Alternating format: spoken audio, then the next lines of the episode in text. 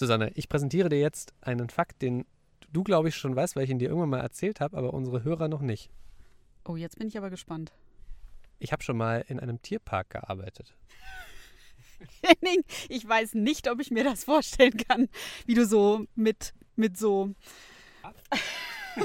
arme kleine Koalas streichelst, damit es ihnen besser geht. Wie, wie, was macht man denn da eigentlich? Wie nennt man das? Ich war in dem Fall, äh, habe ich nicht als Tierpfleger gearbeitet, im Tierpark Gettorf bei Kiel, sondern ich habe ein freiwilliges ökologisches Jahr gemacht. Äh, also quasi da, zu der Zeit, als man noch Zivi machen musste, habe ich das gemacht als mein Zivildienst und habe dort ähm, Kindern was über die Natur beigebracht und dann irgendwie so, weiß ich nicht, äh, Keschern im Bach und irgendwie unter dem Mikroskop Sachen angucken. Aber nebenan waren halt direkt die Kängurus. Also das, deshalb war das quasi schon äh, Tierparkatmosphäre und ähm, äh, ich hatte auch so einen tollen grünen Pulli an. Also wie den halt so Tierpfleger halt immer anhaben. äh, ja. Okay, und lernt man da was über die Tiere so richtig, wenn man, oder war das mehr so nebenbei? Naja, eher nebenbei nach persönlichem Interesse. Ähm, aber ich habe auch schon mal äh, dann Kängurus füttern dürfen und auch die Katas füttern, füttern dürfen. Das sind diese, diese lustigen Lemuren, die man auch aus dem Madagaskar-Film kennt. Auch die gab es dort. So, aber jetzt fragen sich natürlich alle, warum reden wir jetzt gerade über äh, meine Tierpark-Erfahrung? Wir sind nicht in Düsseldorf, sondern wir stehen gerade auf einem Parkplatz in Duisburg. Und zwar direkt vor dem Zoo, dem Duisburger Zoo, der witzigerweise, wie ich gerade festgestellt habe, denn ich war jedenfalls noch nie hier, äh, eine Brücke hat, die ähm, über die Autobahn geht und mit dem Zoo verbunden ist. Und äh, wenn ich das richtig gesehen habe, ist da ein großes Gewächshaus oben drauf. Ich bin mal gespannt, welch, ob da überhaupt Viecher drin sitzen oder weißt du es zufällig? Ich habe keine Ahnung, ich war noch nie im Zoo Duisburg und die Frage, die wir uns heute stellen und die wir beantworten wollen in dieser Folge, ist, ähm, warum brauchen wir eigentlich noch Zoos im Jahr 2018? Was soll das? Ist das nicht Tierquälerei? Ähm, und wie, wie, läuft so ein Alltag eigentlich ab? Wir, ähm, ich glaube, glaub, wir dürfen uns Koalas angucken. Das habe ich schon äh, der, dem entnommen, äh, was, was uns vorher gesagt wurde. Und ich bin jetzt einfach sehr gespannt, ähm, was uns ähm, die Leute im Zoo erzählen. Genau, wir haben mehrere Termine und ich würde sagen, los geht's. Praktisch faktisch. Der Wissenspodcast der Rheinischen Post. Wir stehen jetzt schon im Zoo Duisburg vor dem Fossa-Gehege und zwar gemeinsam mit Johannes Fleiderer. Er ist der Leiter des Zoos. Und ähm, meine erste Frage wäre eigentlich, warum stehen wir ausgerechnet vor dem Fossa-Gehege? Ja, die Fossa sind eine Besonderheit hier im Zoo Duisburg, auch eine große Traditionsart. Wir halten die Art seit 1974, waren der zweite Zoo weltweit, der sie 1980 nachgezogen hat. Und aufgrund der folgenden Erfolge in der Zucht und Haltung der Art haben wir auch seit Beginn 1994 das europäische Zuchtprogramm für die Art und verwalten so den Bestand in Europa und äh, seit einigen Jahren später auch weltweit. Zuchtprogramm, vielleicht einmal erklären, Sie haben es gerade schon gesagt, Sie verwalten quasi die Bestände, aber wie kann man sich das genau vorstellen? Was, was machen Sie mit so einem Zuchtbuch? Was steht da drin? Letztendlich ist jedes Tier erfasst mit seiner Abstammung, mit seiner Herkunft, äh, sodass man auch die Verwandtschaft der Tiere nachverfolgen kann. Ähm, früher war es so, die Zoos hatten äh, ihre Tiere. Jeder hat für sich geschaut, dass er besondere Tiere hatte. Man hat sich kaum ausgetauscht, sodass man in der Zucht der Tiere nicht wirklich vorankam. Und äh, mit der Einführung von Zuchtprogrammen ähm, hat man sozusagen einen Verantwortlichen für die Art, der dann dafür sorgt, dass die äh, Tiere bestmöglich verpaart werden. Ähm, damit es nicht wie früher ist, dass Tiere einzeln in verschiedenen Zoos sitzen und nicht äh, zur Zucht gelangen die Fossas. Ich habe gelernt, gerade beim Vorbeigehen, es ist auf jeden Fall die Fossa. Also die Einzahl ist die Fossa, nicht der Fossa oder so. Es ist so eine, wie, wie würden Sie beschreiben, was ist das für ein, für ein Tier, wenn Sie jetzt jemanden beschreiben müssen, der nicht sieht? Ähm, ja, es, die Fossas sehen aus wie brei, äh, braune, kurzbeinige Katzen. Es sind aber keine Katzen, sondern madagassische Raubtiere. Das ist eine eigene äh, Gruppe, eine eigene Familie von Raubtieren, die nur auf Madagaskar vorkommt die ähm, ja, ganz verschieden aussehen. Es gibt Arten, die eher wie Mungos aussehen. Und die Fossa ist sozusagen der, der, das Spitzenraubtier, der, der Top-Predator auf Madagaskar und äh, jagt dort quasi alles, was äh, ihr vor die Pfoten kommt, also von, von Vögeln, äh, anderen kleinen Tieren bis zu Lemuren. Ähm, und eben in Anpassung an diese Strategie, eben dass er auch sehr viel in den Bäumen jagt, hat sie ja einen Körperbau ähnlich wie, wie Katzen entwickelt. Ist das denn eine bedrohte Art? Ja, also Fossas leiden wie andere Tiere auf Madagaskar auch unter Lebensraumverlust, aber auch unter direkter Verfolgung, weil sie eben nicht nur Wildtiere jagen, sondern eben auch gerne mal äh, zum Beispiel Hühner erbeuten, die eben leichte Beute sind. Ähm, und demzufolge sind sie zum einen eben durch den Verlust der, der Wälder, mittlerweile sind in Madagaskar 90 Prozent des Lebensraums vernichtet worden und eben äh, durch, Beja äh, durch die direkte äh, Bejagung betroffen. Wie viele gibt es denn noch? Wie viele Exemplare? Man schätzt so ungefähr zweieinhalbtausend, aber die Art ist sehr versteckt, von daher kann man diese Zahlen ähm, ja, nicht hundertprozentig festlegen und muss dann eben ähm, anhand von, von Kartierungen, Zählungen das hochrechnen. Ähm, und da laufen auch aktuell noch weiter Studien, um das besser zu ermitteln. Guck mal. Jetzt hat sich auch eine Fossa hergesellt und äh, ich würde das mal beschreiben, so es ist wirklich sehr katzenähnlich, also von der Bewegung her nur der Schwanz ist deutlich länger, ähm, ja und irgendwie die gesamte Augenpartie sieht halt einfach dunkler und irgendwie anders aus als bei Katzen, aber man, ich sehe schon, was sagst du, es sieht schon katzenähnlich aus, oder? Sehr katzenähnlich, ähm, aber erstaunlich knuddelig auch dabei, dafür, dass es ähm, eigentlich äh, ein Raubtier ist. Würde man so nicht denken, finde ich, also dass er doch so aggressiv ist. Haben die denn, äh, also wir haben ja gerade schon gesagt, Raubtiere, ähm, wie, wie, machen sie das, damit äh, es denen hier so gut geht, wie es möglich ist? Ähm, setzen sie dann hier Ratten aus, die gejagt werden oder wie läuft das genau mit dem, mit dem Jagdinstinkt hier im Zoo? Also äh, Wirbeltiere dürfen wir nicht verfüttern hier lebend, das ist äh, ausgeschlossen, darf man nur in Ausnahmefällen machen, zum Beispiel bei Ausstellungsprojekten. Ähm, wir versuchen eben durch äh, möglichst vielfältige Futterwahl die Tiere gut zu beschäftigen. Also in der Regel bekommen die jeden Tag ein anderes Futter, um eben auch das ganze Spektrum an Futtertieren im Freiland abzubilden. Ähm, also angefangen von, von äh, Kleinsäugern, Kaninchen, Ratten, Tauben, Hühner, aber auch mal äh, ein Stück äh, Rindfleisch zum Beispiel. Ähm, Eier geben wir auch ab und zu, weil sie eben auch im Freiland öfter mal Nester gehen. Was wir auch machen, ist das sogenannte Behavioral Enrichment, dass wir quasi Beschäftigungs äh, Mittel in die Anlage geben. Zum einen haben die Tiere regelmäßig Bälle, Kanister, anderes Spielzeug. Ähm, und zum anderen, äh, was wir auch gerne machen, sind ähm, ja, Reize in die Anlage zu geben. Wir füllen zum Beispiel ähm, Papiersäcke, die wir von, von Futtermitteln haben, mit äh, Stroh aus dem, aus dem Kamelstall. Und ähm, ja, die Tiere sind von dem Geruch angezogen, sind dann wirklich stundenlang damit beschäftigt, diese, diese Säcke da zu zerlegen. Äh, die wälzen sich in, den, in, in, in dem Stroh, was aus dem Kamelstall kommt. Das gleiche kann man auch machen mit, mit Wolle, zum Beispiel von den Kamelen, Alpakas, weil sie eben als ja, Beutegreifer einen sehr ausgeprägten Geruchssinn haben und dementsprechend dann stark auf solche Reize reagieren.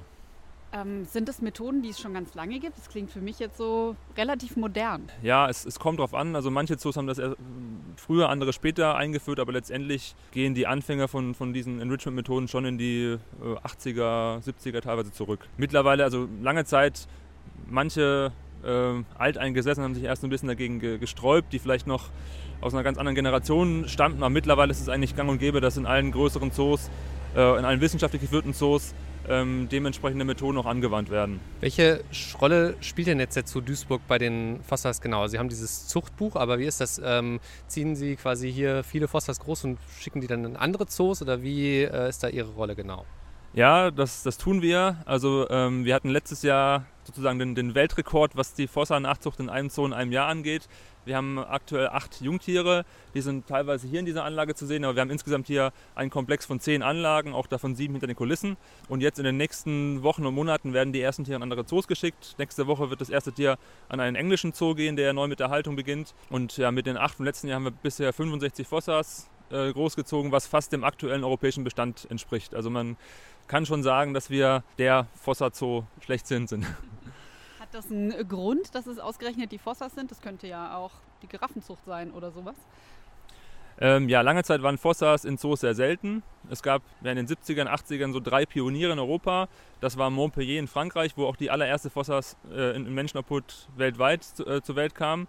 Die, wurde, die kam dann hierher und wurde unser erstes Zuchtweibchen, äh, eben wir und der Zoo Basel in der Schweiz. Und ja, Anfang ist der Bestand eben recht klein gewesen. Wir hatten dann auch mal einige Jahre ohne Nachzuchten und dann so ab den späten 80ern ging es richtig los. Und man konnte dann so nach und nach den Bestand aufbauen.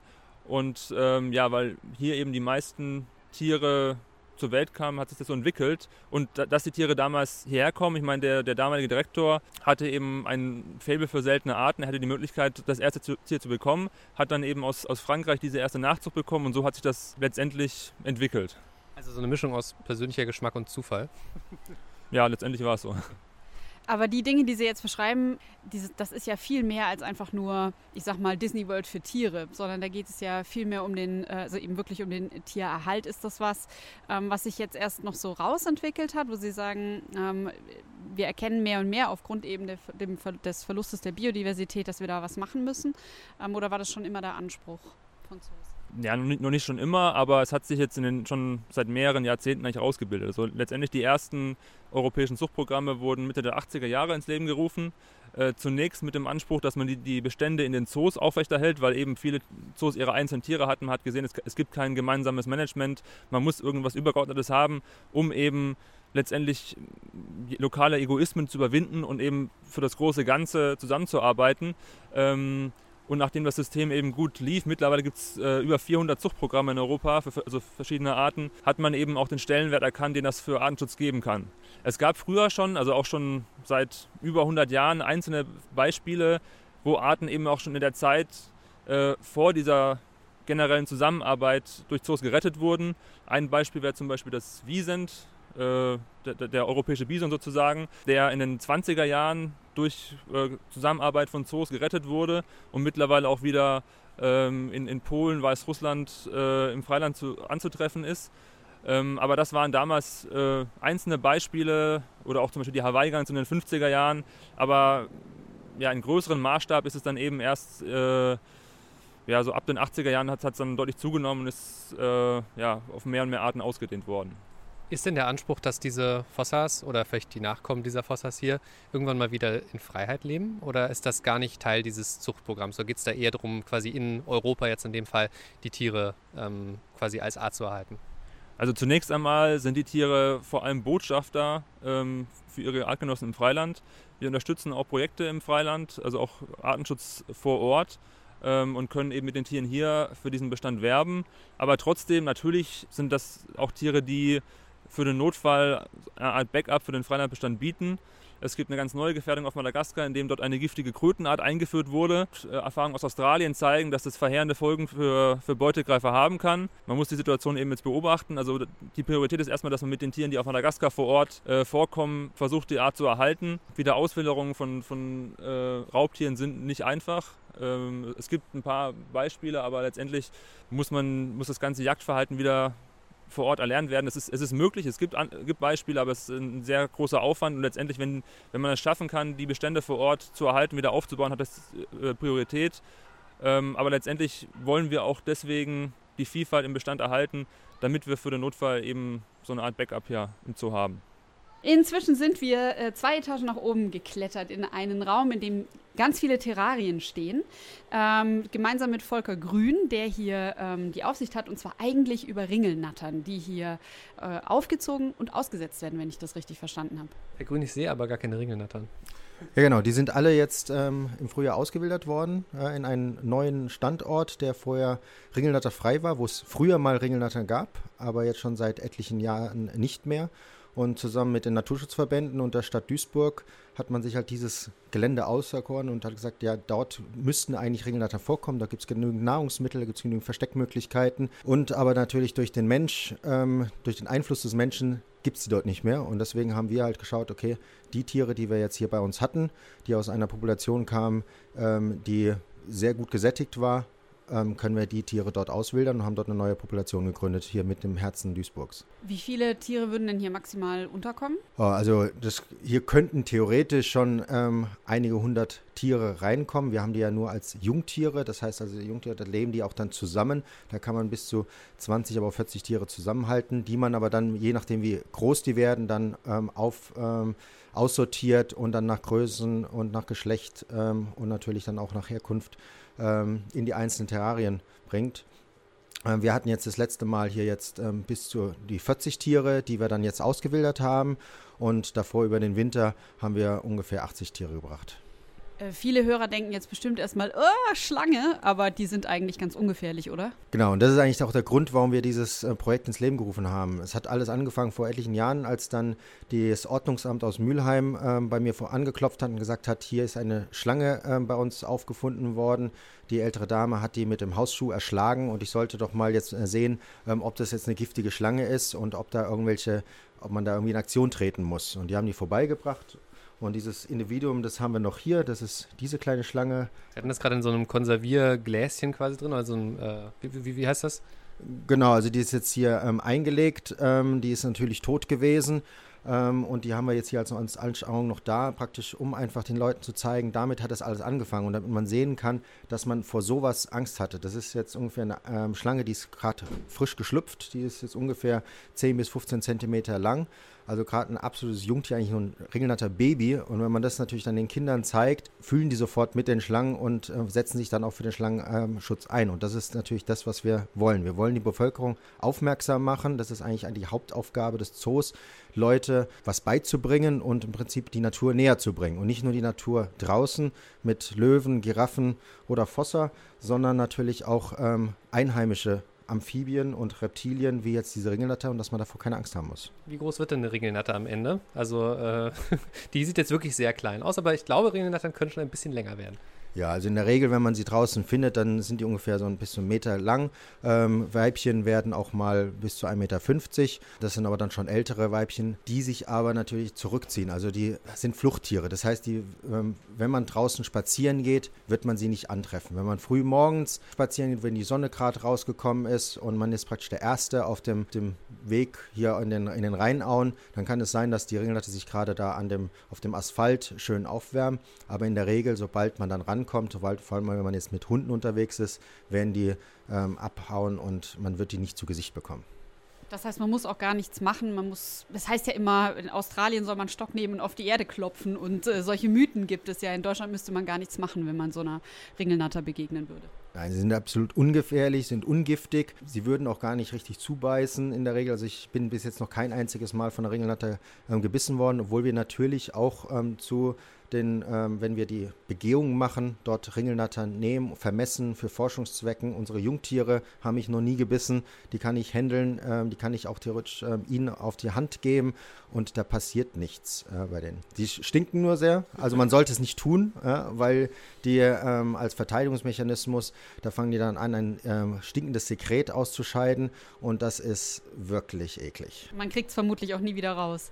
Ja, doch, aber man hat es eine ganze Weile in der Nase drin und ähm, meistens, bis man dann zu Hause ist, ähm, dann wünscht man sich, dass man doch die Schlange in Ruhe lässt. Deswegen anschauen, wenn man die wirklich sieht, sich freuen, dass man so eine Schlange entweder bei sich im Garten hat oder hier. Ähm, die frisst natürlich auch viele Schadnader weg und ähm, einfach freuen, dass man sowas Natur wirklich vor hautnah miterleben kann. Weil wir jetzt gerade schon bei heimischen, äh, gefährlichen oder auch nicht gefährlichen Tieren sind. Es ist ja jetzt ein Wolf gesichtet worden in NRW. NRW ist wieder Wolfsland. Haben Sie denn Wölfe hier im Zoo? Wir haben Wölfe bei uns, aber bei uns sind es die arktischen Wölfe, die sind weiß. Ja, ähm, ja aber das ist doch fantastisch. Ja, also ich finde das schön, dass ähm, einfach die Natur wieder zurückkommt und der Wolf ist auch inzwischen schon wieder etliche Kilometer weitergegangen. Das sind junge Wölfe, die hier mal gesichtet werden, die auf der Durchreise sind, die dann einfach sich irgendwo Anschluss suchen und sicherlich nicht hier im Ruhrgebiet verweilen werden. Ähm, aber die Frage wäre eben genau das, äh, wenn ich einem Wolf begegne im Wald, muss ich keine Angst haben. Nein, absolut nicht. Also ich komme selber aus Süddeutschland, äh, wo es, äh, wo man viel mehr mit so wilden Tieren äh, zu tun hätte. und ich bin dort selber aufgewachsen im Wald und ähm, mich hat niemals ein Wolf, Luchs oder Bär erwischt. man soll froh sein, dass sich einfach die Natur ein bisschen wieder zurückkommt. Zu sehen wird es keiner von ihnen wird jemals einen Wolf hier bei uns sehen können. Ich würde noch mal kurz gerne zu den Ringelnattern noch mal zurückkommen, weil das ist ja ein Programm, wo es darum geht, dass sie am Ende ausgewildert werden. Wir haben gerade bei den Fossas gehört, dass es enorm schwierig ist, bei anderen Tieren Tiere auszuwildern. Bei Schlangen ist es offenbar nicht schwierig. Ja, doch, aber das Schöne ist ja natürlich, man kann hier auf in einem Raum kann man viel mehr Ringelnattern halten. Ähm, es ist natürlich viel einfacher, ähm, hier an die Masse zu kommen, die man benötigt. Und Madagaskar ist sehr weit weg. Äh, die Rheinauen ist gerade mal eine Dreiviertelstunde weit entfernt, sodass man das dann auch alles bewerkstelligen kann, so nebenher oder in seiner Freizeit. Wir haben das große Glück, dass wir ähm, einen Mitbürger haben, der in seinem Schrebergarten einen Komposthaufen hat, wo ähm, Ringelnatter-Eier abgelegt werden. Ähm, zum Leidwesen der Ringelnatter ist aber sein Schrebergarten in der Nähe von einer großen Bundesstraße, so dass natürlich die, wenn die sich schlüpfen und dann ähm, raus in die große Welt ziehen, 50 Prozent dann natürlich in die falsche Richtung laufen und dort dann erstmal von der auf der Autobahn oder auf der Bundesstraße überfahren werden. Der Rest geht ins, in die Siedlung rein, wo Hunde, Katzen leben und natürlich auch Gullideckel und ähm, Keller. Das heißt, auch dort kommt man nicht weiter. Und nur ein ganz kleiner Prozentsatz schafft es wirklich in diesen 10 Grad Korridor reinzukommen, der zurück zum Naturschutzgebiet führt. Und ähm, wir haben mit ihm jetzt so eine Kooperation, sodass wir die Tiere dann bei uns aufnehmen, ähm, wir die dann äh, ein bisschen groß werden lassen, die dort dann im vorhandenen Naturschutzgebiet, da wo die halt so herkommen, dort dann auswildern. Und jetzt mit den Naturschutzverbänden, das ist auch immer ganz wichtig, dass man mit, de, mit, mit ins Boot holt, ähm, dass wir dann einen Teil dieser äh, Population jetzt hier in Duisburg ausgesetzt haben. Wie kann man sich die denn hier angucken, die Ringelnattern? Das ist ja kein normales Gehege hier. Muss man dann einen Termin machen, um sich die anzuschauen oder wie funktioniert das genau? Ja, im Moment ähm, kann man die bei uns im Zoo Duisburg noch nicht sehen. Wir haben viele andere Seetiere, schöne Tiere wie Koalas und Delfine und Löwen. Wir werden sicherlich in Zukunft irgendwann auch ein Ringelnatter ähm, Außen-Freiland-Terrarium anbieten. Aber uns ging es jetzt erstmal nicht darum, jetzt hier damit äh, Besucher in den Zoo zu locken, sondern einfach jetzt äh, was hier für die Tiere zu tun. Und da musste wirklich äh, schnell agiert werden, sodass wir das hier aus dem Boden gestampft haben. Und ähm, der Erfolg gibt uns recht, dass wir jetzt schon ein paar Tiere auswildern konnten. Ich würde wahnsinnig gern mit Ihnen reden, aber hier haben wir jetzt gerade so einen kleinen Gast sitzen, der ist sieben, acht Monate alt, haben Sie gesagt, und ist so wahnsinnig putzig. Vielleicht sagen Sie mal, was es ist. Ja, also es ist unsere Überraschung aus dem Sack sozusagen, unsere kleine Bennett-Känguru-Dame, die Lissy. Lissy haben wir sie getauft. Ähm, ja, und die hat ein, ein, schlimmes Schicksal eigentlich. Also die Mama ist bei uns gestorben im Juni. Äh, und wir haben dann in der toten Mutter, im Beutel der toten Mama, diesen kleinen Wurm da gefunden. Da war, war sie noch rosafarbig und nackig und hat so knapp 600 Gramm gewogen. Und äh, für uns im Zoo ist natürlich dann sofort klar, wir sind eben nicht in der Natur, das muss man so sagen. In der Natur wäre das das Todesurteil, das Jungtier würde dann jämmerlich in der toten Mutter einfach auskühlen und dann nach drei, vier Tagen unter Umständen sogar erst sterben.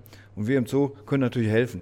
Also haben wir dann, dann diese kleinen, diesen kleinen Wurm da aus dem Beutel rausgeholt, haben so einen Ersatzbeutel für den genäht aus so einer Kinderwolldecke und haben ihn dann mit nach Hause genommen und haben ihn alle zwei Stunden, haben sie alle zwei Stunden mit der Flasche großgezogen, hochgepäppelt. Und das muss man sich so vorstellen, die hat wirklich rund um die Uhr an einem von uns beiden Pflegern gehangen, mit uns zusammen im Bett geschlafen. Die Hand war ständig im Beutel, dass sie den Körperkontakt auch hat zur Mama. Das ist eben bei Kängurus ja auch so. Die sind ja in dieser Beuteltasche wirklich, haben den Pulsschlag und den, äh, die Körperwärme der Mutter. Und genau das muss man auch geben, damit die Jungtiere sich gut entwickeln. So, und jetzt ist sie schon so knapp sieben, acht Monate, schätzen können wir nur, äh, ist sie alt und jetzt sieht sie aus wie ein richtiges Känguru, hat richtig viel Fell und liegt aber immer noch gerne so zwischendurch in ihrem Sack. Jetzt hier bei mir auf dem Stuhl und wartet, bis ich endlich fertig bin mit dem Arbeiten und dann flitzt sie hinter uns her das ist natürlich ganz toll. Ich habe Ihren Namen ja jetzt unterschlagen, weil ich mich äh, wahnsinnig in Lizzie verknallt habe. Aber Sie sind Mario Kindemi und Sie sind äh, Tierpfleger hier im Zoo. Und ähm, ist das denn jetzt, das ist dann nicht Ihr erstes Tier, das Sie hier großziehen? Wahrscheinlich bist du schon, wie viele haben Sie schon großgezogen? Ja, also von den Bennett-Kängurus habe ich persönlich jetzt schon zwei großgezogen. Auch nicht so viel eigentlich. Ich bin 36 Jahre jetzt hier schon im Zoo. Äh, habe natürlich das ein oder andere Tier mal groß gepäppelt. Aber jedes kleine Würmchen, das wir Pfleger hier unterstützen, ist ganz besonders. Also man soll die ja nicht vermenschlichen und wir sind ja alle vom Fach und sagen, natürlich macht man das nicht, natürlich machen wir das wohl. ist leider so, äh, wenn man die anguckt mit ihren Knopfohren und äh, Knopfaugen und diesen weichen Fell. Ja, man kann ja nicht anders.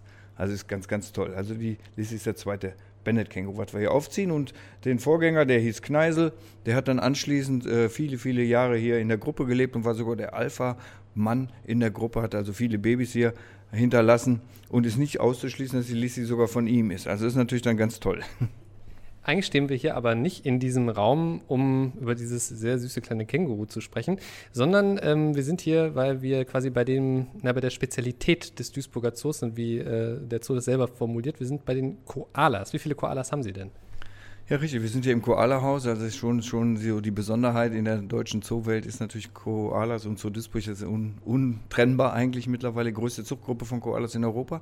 Und äh, zurzeit haben wir hier sechs sichtbare Koalas sitzen. Ich sage extra sichtbare, weil bei den Mamas kann ja zwischendurch auch mal was im Beutel sein und das ist dann wirklich äh, sechs Monate für uns unsichtbar. Sie sind ja wirklich Beuteltiere, äh, 30 Tage, 35 Tage nur schwanger, dann werden halt Babys geboren. Ich sage den Besuchern immer, den Kindern, um das so bildlich zu machen, einfach ein Haribo-Gummibärchen ablutschen, in die Hand spucken, zack, dann hat man tatsächlich die Größe und auch die Form und die Farbe von so einem Koala-Baby, wenn die geboren werden. Dann kriechen die in den Beutel der Mama und da verweilen die dann um die sechs bis sieben Monate. Und erst danach wissen wir, ist es ein Junge, ist es ein Mädchen. Wir machen sonst nichts, wir gucken da nicht rein, wir ziehen da den Beutel nicht auseinander und gucken, ist es, ist es drin, ist es nicht. Wir sehen das einfach wie so ein Überraschungsei. Von außen wird der Beutel immer dicker, zappelt und wackelt, dann sind wir uns sicher, jo, da kommt irgendwann wieder rauskommen. So lange müssen wir halt warten, ja. Also jetzt zur Zeit sechs sichtbare und bei einer Dame machen wir mal ein Fragezeichen, da könnte vielleicht was drin sein, wissen wir aber noch nicht.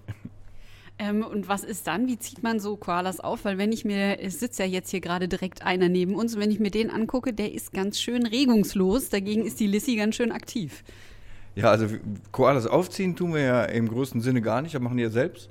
Also wir haben hier auch noch keine Koalas mit der Hand aufziehen müssen, machen wir auch nicht. So wie sollen das schon selber machen, wir greifen wir nur im letzten Moment ein. Ähm, und ansonsten ist so ein Koala natürlich nicht zu vergleichen mit so einem Känguru. Wie Sie richtig sagen, sitzen die eher träge und schlapp in den Astgabeln.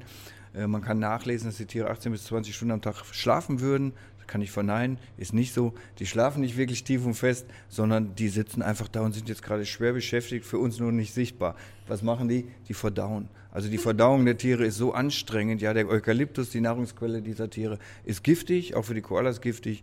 Und je nachdem, wie viele Giftstoffe die gerade da drin haben, dann müssen die unter Umständen mehr oder weniger lange da sitzen und einfach nur Konzentration auf die Verdauung. Wenn man jetzt ein Stethoskop nimmt und hält das an so einem Bauch von so einem Koala, da geht richtig die Luzi ab. Da rumpelt und pumpelt, da wird auch mal gepupst. Also das ist dann tatsächlich schon richtig was los. Äh, so Koalas sind wirklich schwer beschäftigt, obwohl sie so aussehen, als ob sie nichts tun. Das war ganz witzig, als wir reingekommen sind, hast du Susanne direkt gesagt, so hier riecht so, ne? Und das ist der, ist der Eukalyptus, den man hier riecht. Ja, ich rieche selber leider nicht mehr, also oder vielleicht auch gut. Äh, tatsächlich hier riecht es nach Eukalyptus, ja, die Futterpflanze.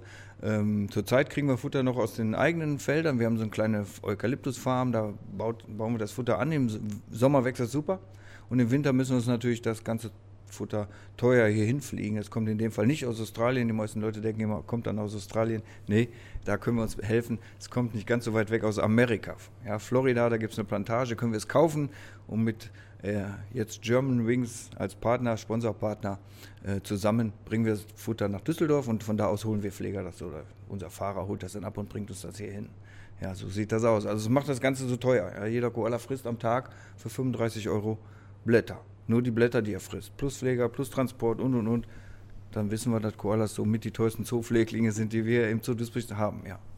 Äh, und wie viele Kilos sind das dann? Also was ja, auch da ganz einfach, so als Faustformel kann man eigentlich durch die ganze Zoowelt für alle Tiere so, so sagen. 10% vom Körpergewicht sollte so ein Koala auch zuführen als Blattnahrung. Ja, also ein Elefant natürlich viel mehr, aber auch immer nur 10%. Und so ein Koala bei 10 Kilo sind da knapp 1 Kilo Blätter. Aber wenn man jetzt die Blätter abzupft und versucht, die mal in eine Tüte zu schmeißen, dann ist tatsächlich so eine große Einkaufstüte voll mit Blättern, bis man dieses Kilo Blätter zusammen hat. Am, am Tag, oder? Am Tag, ja, jeden Tag. Und ich bin ja erstaunt, dass die 10 Kilo wiegen. Also so sieht er jetzt auch nicht aus. Ja, ja man verschätzt sich. Die sind halt sehr muskulös. Dadurch, dass sie in den Bäumen ja nur leben und viel klettern, haben Koalas wirklich starke Muskulatur in den Rücken und den oberen Armen. Äh, scharfe Zähne und scharfe Krallen, um sich gut festhalten zu können. Also auch da wieder äh, der Trugschluss, den meisten Leute denken und sehen uns Pfleger natürlich auch oft, wie wir die Koalas so auf den Arm halten. Ja, mit einem Riesenausrufezeichen und einem Fragezeichen gleichzeitig. Das macht man eigentlich nicht. Koalas sind keine Kuscheltiere. Die wollen schlafen, fressen, schlafen, fressen. Das und mehr nicht. Genau, das hätte ich Sie nämlich gefragt, weil man sieht das immer so von Australien reisenden Koala auf dem Arm und man kriegt immer so ein bisschen so ein komisches Gefühl und äh, zu Recht. Ja zu Recht. Also wir machen es ja auch, wir müssen die Tiere ja händeln, setzen die für die eigene Gesundheitskontrolle auch zweimal in der Woche auf, die, auf so eine Waage, kommentieren, äh, kommentieren das Ganze für unsere Zoobesucher, erklären natürlich ein bisschen was. Das ist unsere Aufgabe, den Leuten was zu erklären und die zu sensibilisieren für die kleinen Burschen hinter uns. Aber eigentlich haben die Koalas das nicht gerne, muss man so sagen. Also wenn man in die Wahl lässt, von alleine kommt kein Koala zu irgendeinem Menschen und krabbelt dem auf den Arm und sagt, trag mich mal durch die Gegend. Ich finde die gerade so sexy, machen die nicht. Also Koalas wollen schlafen, fressen, schlafen, fressen und ganz im Gegenteil, die können heftig reagieren. Also auch mir wurde schon mal ein Stück Finger abgebissen, Kollegen ins Gesicht gebissen. Also Koalas können fest reagieren. Erklärt sich aus seiner Natur, der lebt im Baum, macht den ganzen Tag nichts ja, und wenn er sich mal erschreckt und Sie haben den auf der Brust äh, schön für ein Foto sitzen, wo rennt der Koala hin? Nach oben, weil er denkt, das ist der Baum, die höchste Position ist sicher, also krabbelt er zwangsläufig ins Gesicht und dann spätestens ist dieser, ja, dieser Kreis eigentlich losgetreten. Sie wollen ja nicht, dass er sie ins Gesicht greift, also versuchen sie ihn zu hindern. Der Koala hat das Gefühl, scheiße, jetzt werde ich auch noch festgehalten und dann ist der Kreislauf losgetreten und dann ist ein wildes Rumgezacke, Gezappel und Gebeiß. Ja, also sollte man nicht machen. Ist ein echtes Wildtier. Haben Sie selber Koalas schon mal in wirklich freier Wildbahn sehen können? Ja, da bin ich richtig froh, dass ich im letzten Jahr für sechs Wochen mal nach Australien fahren konnte und äh, Koalas gesehen habe. Aber ich bin erschreckt. Äh, wenn man sich vorstellt, dass seit ungefähr den 90er Jahren 80 Prozent der Koalas in der Wildbahn ausgestorben sind, seit 90er Jahren bis heute, ist ja ein kleines Fenster nur. 80 Prozent der Population ist weg. Vielleicht gibt es noch 40.000, mehr nicht. Das ist ja erschreckend für so ein Riesenland.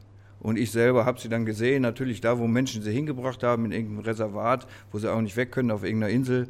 Da wird dann auch dem Tourist gerne mal gesagt, guck mal, wie toll alles ist. Aber wenn man wirklich genau hinguckt, ist genau wie überall auf der Welt. Lebensräume verschwinden und die Tiere stehen an letzter Stelle. Das ist leider so.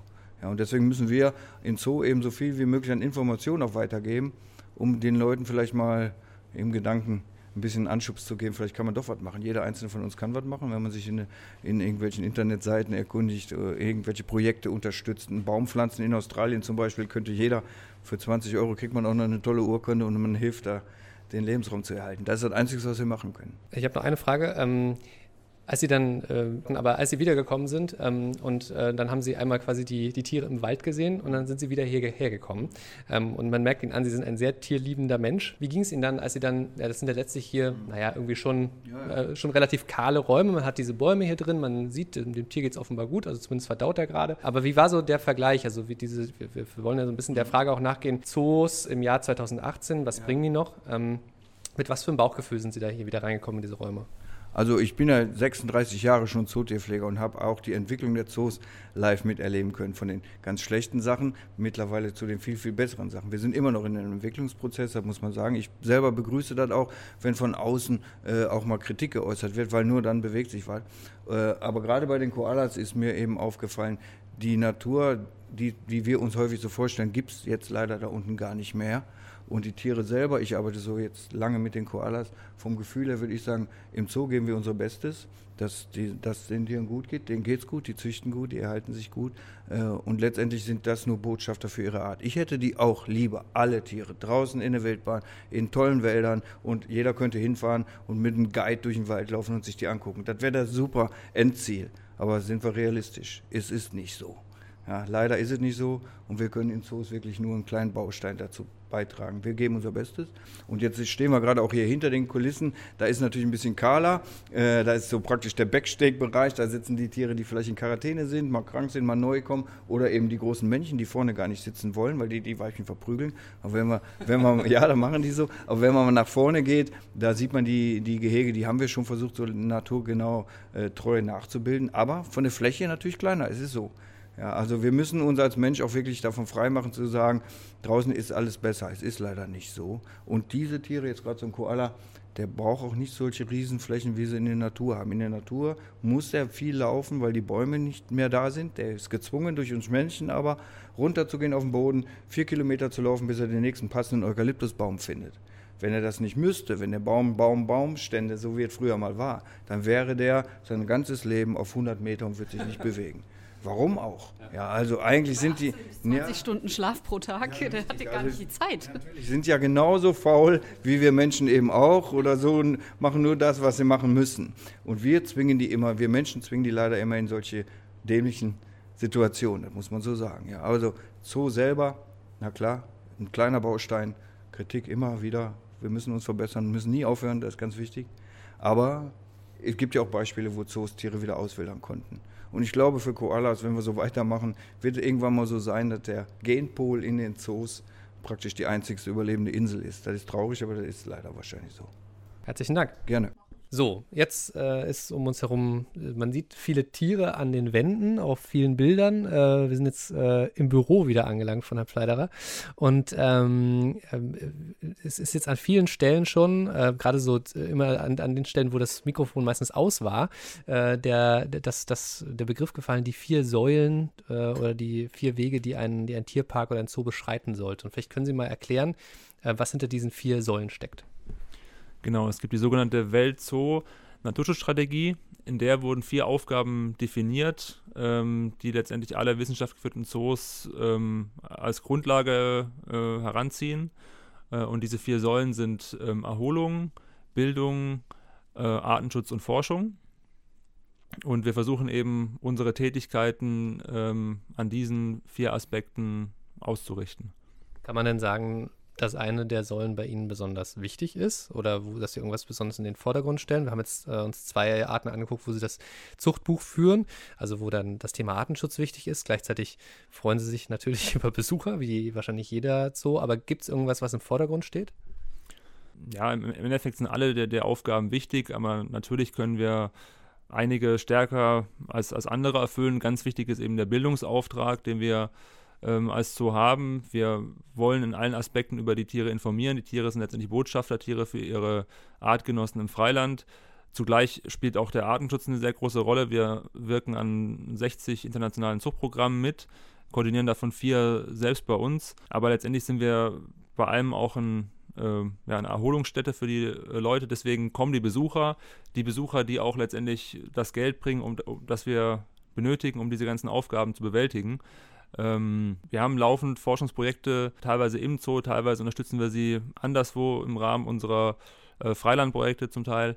Und ich meine, man muss jetzt auch nicht nur konkrete Forschungsprojekte haben mit einem Antrag und Publikation. Im Endeffekt mit unserer täglichen Arbeit lernen wir auch äh, ständig über, weiter über die Tiere. Viele Tierarten wo, wurden auch teilweise im Zoo erforscht, es wurden Grundlagenerkenntnisse im Zoo gewonnen. Sie sagen äh, Bildungsauftrag. Äh, worum geht es denn aber genau? Denn die Besucher, die hierher kommen, sehen die Tiere ja nicht in freier Wildbahn, sondern sie erleben sie in einem, ich sag mal, sehr kontrollierten, in einer sehr, einer sehr kontrollierten Umgebung. Ja, aber letztendlich, ähm, sie können die Tiere hier äh, live erleben. Ähm, man muss es, selbst ich jetzt als, als Fachmann bin bei manchen Arten wirklich erstaunt, wie sie sich ähm, in echt bewegen, äh, wie sie wirken, weil man kann eben die, die Wirken von einem Tier, was man direkt vor Ort live sieht, auch nicht durch, durch ähm, ja, Videoaufnahmen oder andere mediale Aufnahmen, man kann sie nicht komplett ähm, ja, ersetzen. Und klar, letztendlich, was wir hier zeigen, äh, sind Tiere in einer bestmöglichen Annäherung an, an, an das Freiland.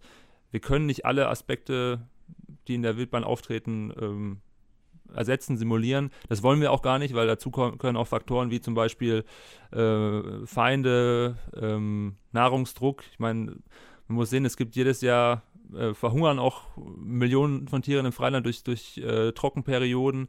Das fällt natürlich weg, ähm, weil wir das auch gar nicht simulieren wollen. Letztendlich, wir wollen die, die Lebensumstände der Tiere so ähm, ja, nachbilden, dass sie hier äh, gut und gesund leben können, sich vermehren können. Ähm, aber es ist natürlich nicht das eins, die 1 zu 1 Nachbildung des Freilands mit allen negativen Aspekten. Das ist ja natürlich auch immer dieser Vorwurf von Tierschützern, die Tiere leben eben nicht genau eins zu eins wie in der Natur. Ähm, wir sind jetzt auf dem Weg hierher zum Beispiel an einer Giraffe vorbeigekommen, die uns schon Hallo gesagt hat und die ganz nah an der Straße gewohnt hat.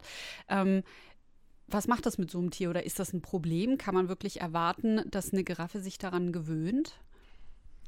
Letztendlich, ähm, viele von uns leben auch in, in, in Ballungszentren, ähm, haben entsprechende ähm, Reize, die auf uns einprasseln. Das ist genauso im Freiland. Äh, auch im, im Freiland äh, brüten manche Tiere in der Nähe von einem Wasserfall, der, der, der ständig als akustischer Reiz da ist, aber zugleich hat er vielleicht den Vorteil, dass zum Beispiel dort manche ähm, Raubtiere nicht hingewöhnen. Also Tiere können sich, wie wir Menschen auch, an, an viele Dinge gewöhnen. Ähm, Wobei natürlich eine Autobahn jetzt schon noch ein bisschen mehr ist als ein Wasserfall. Da kommen noch Schadstoffe dazu und all solche Sachen. Also das ist ja schon sehr menschgemacht dann in der Form der, also da kommt es ja nicht nur Lärm, sondern da kommen auch noch andere Sachen dazu. Ja gut, aber wenn es im Endeffekt, man muss auch sehen, es gibt viele Tiere, die auch als Kulturfolger in, in Menschennähe leben. Beispiel äh, Bären in manchen Ländern, wo Bären noch vorkommen, ziehen sie bewusst in die Nähe der, der Städte, weil dort ein Nahrungsangebot vorhanden ist und auch dort äh, gibt es Schadstoffe, es gibt äh, Geräusche, aber äh, trotzdem ziehen die Tiere, die die Wahl letztendlich haben, ähm, diesen Lebensraum vor. Und man muss auch sagen, auch das Freiland hat keine freie Bewegungsmöglichkeiten. Also man muss auch sehen, es gibt auch dort äh, unsichtbare Grenzen, es gibt äh, Territorien. Tiere können auch nicht da sagen, sie gehen jetzt dahin, wo es ihnen am besten gefällt. Ähm, also im Endeffekt, da spielen viele Komponenten eine Rolle und ähm, wir tun unser Bestes, dass wir den Tieren unter den gegebenen Umständen die, die besten Lebensmöglichkeiten und Lebensumstände bieten. Ähm, aber letztendlich, man kann nicht alles perfekt nachbilden und auch im Freiland ist vieles nicht äh, perfekt. Verstehen Sie denn Leute, die in den Zoo kommen und ähm, da vielleicht auch traurig sind? Also wir sind jetzt äh, zum Beispiel nicht bei den Delfinen gewesen, das glaube ich eines mit der polarisierendsten Themen ist in der Tierhaltung in Deutschland. Ähm, deshalb merken wir auch, wie auch immer wieder, wenn wir als RP über das Thema Delfinarien berichten, dass da rennen uns die Leute die Bude ein. Ähm, da, in dem speziellen Fall muss es jetzt gar nicht drum gehen, eher so ganz allgemein. Verstehen Sie, wenn Leute durch den Zoo gehen und denken, hier sind so viele eingesperrte Tiere, es wäre doch viel schöner, wenn die in Freiheit leben könnten. Ja, wie schon gesagt, ähm, Freiheit ist eben, eigentlich Freiheit ist ein, ein falscher Begriff, weil äh, die Tiere ähm, tollen nicht draußen umher, äh, erfreuen sich nur ins Lebens, weil letztendlich äh, sind sie auch dort von vielen Zwängen äh, ähm, oder ja, Einschränkungen betroffen.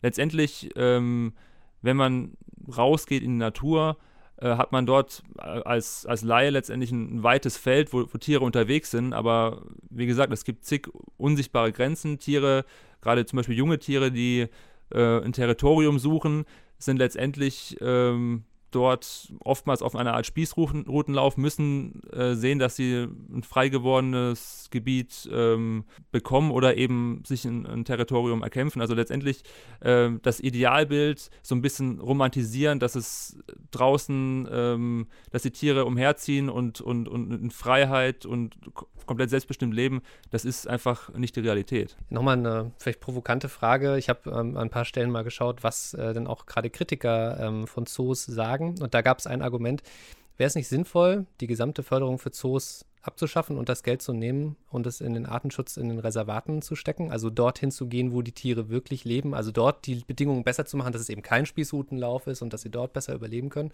Was sagen Sie zu so, einer, zu so einem Argument? dann hätte man einen, einen wichtigen Kanal, um eben Informationen über Tiere ähm, ja, zu verbreiten, hätte man verloren. Ähm, letztendlich müssen Zoos und, und, und Freilandschutzbestrebungen müssen eins zu eins Hand in Hand gehen. Wir unterstützen auch Freilandprojekte, wie es eigentlich jeder andere wissenschaftlich geführte moderne Zoo auch macht. Und ähm, klar, kurzfristig hätte man viel Geld, wobei man muss auch sehen, das Geld, was in die Zoo fließt, in den Zoos fließt, ist oftmals auch ähm, auf jeweiliger ähm, Länderebene aus, aus gewissen äh, Mitteln ähm, ausgeschüttet, die niemals bereitstehen würden. Also man kann jetzt nicht sagen, die Stadt Duisburg soll jetzt Geld dafür geben, dass sie irgendwo in Uganda Nationalpark fördert. Da würden die Verantwortlichen hier sicherlich sagen, was, was soll das? Da haben wir keinen, keinen Bezug dazu. Aber letztendlich mit dem Geld, was man weltweit in, in Zoos steckt, kann man eben auch einen Mehrwert generieren, kann wiederum Geld generieren für die Förderprojekte, kann auch Wissen generieren. Also wir haben mit, bei vielen Arten haben wir auch Grundlagenwissen äh, geschaffen, zum Beispiel bei den Fossas, auf der man in den Herkunftsländern aufbauen kann. Also man kann in, in, in, kontrollierten Bedingungen kann man manche Sachen erforschen, die man eben im Freiland gar nicht so machen kann, weil man gar nicht so gut an die Tiere rankommt. Man muss dort oft tagelange Märsche machen, muss viel Glück haben, um die Tiere erst einmal ähm, ja, zu, zu sehen. Dann hat man vielleicht kurz mal ein Tier gesehen, dann ist es sofort weg. Und äh, viele Dinge kann man hier eben ermitteln, kann, kann Grundlagen schaffen, auf denen man dann im Freiland aufbauen kann.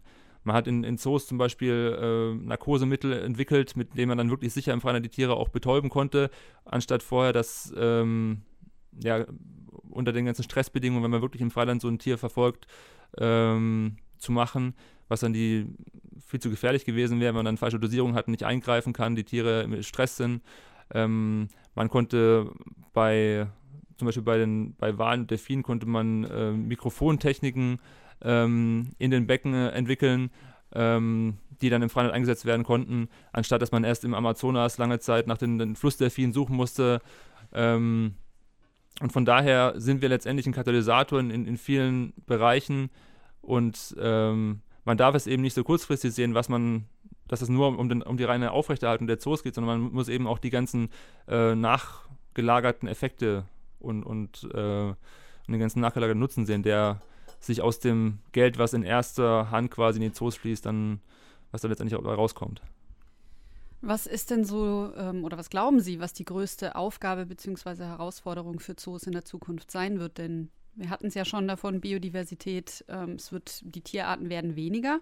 Ähm, und äh, ich denke mal, da wird wahrscheinlich einiges auf sie zukommen, oder?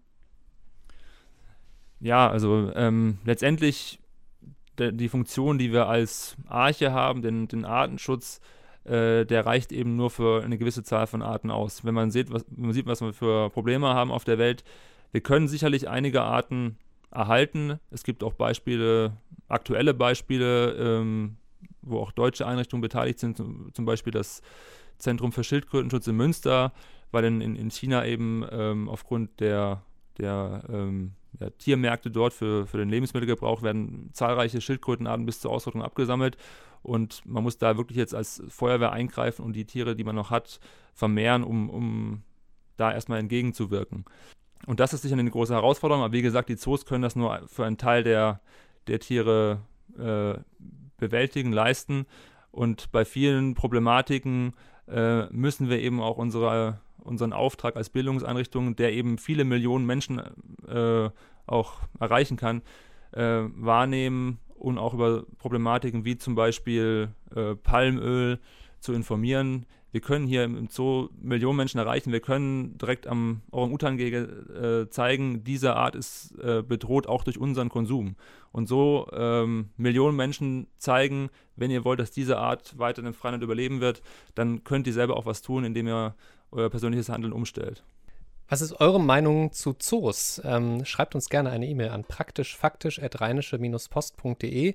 Ähm, Gerade auch mit den Eindrücken, die ihr jetzt bekommen habt. Ähm, Artenschutz oder seht ihr das doch eher kritisch, das ganze Thema? Ich glaube, da sind einige Meinungen draußen zu dem Thema und wir sind sehr gespannt. Schreibt uns gerne und wir greifen das dann auch gerne auf. Genau, bleibt eigentlich nur noch zu sagen. Herzlichen Dank, dass wir da sein durften. Danke auch. Ja, äh, und äh, ansonsten bis nächste Woche, Henning. Bis dann. Ciao, ciao. Tschüss. Keine Lust auf die nächste Folge zu warten? Neue Themen gibt's rund um die Uhr auf rp-online.de.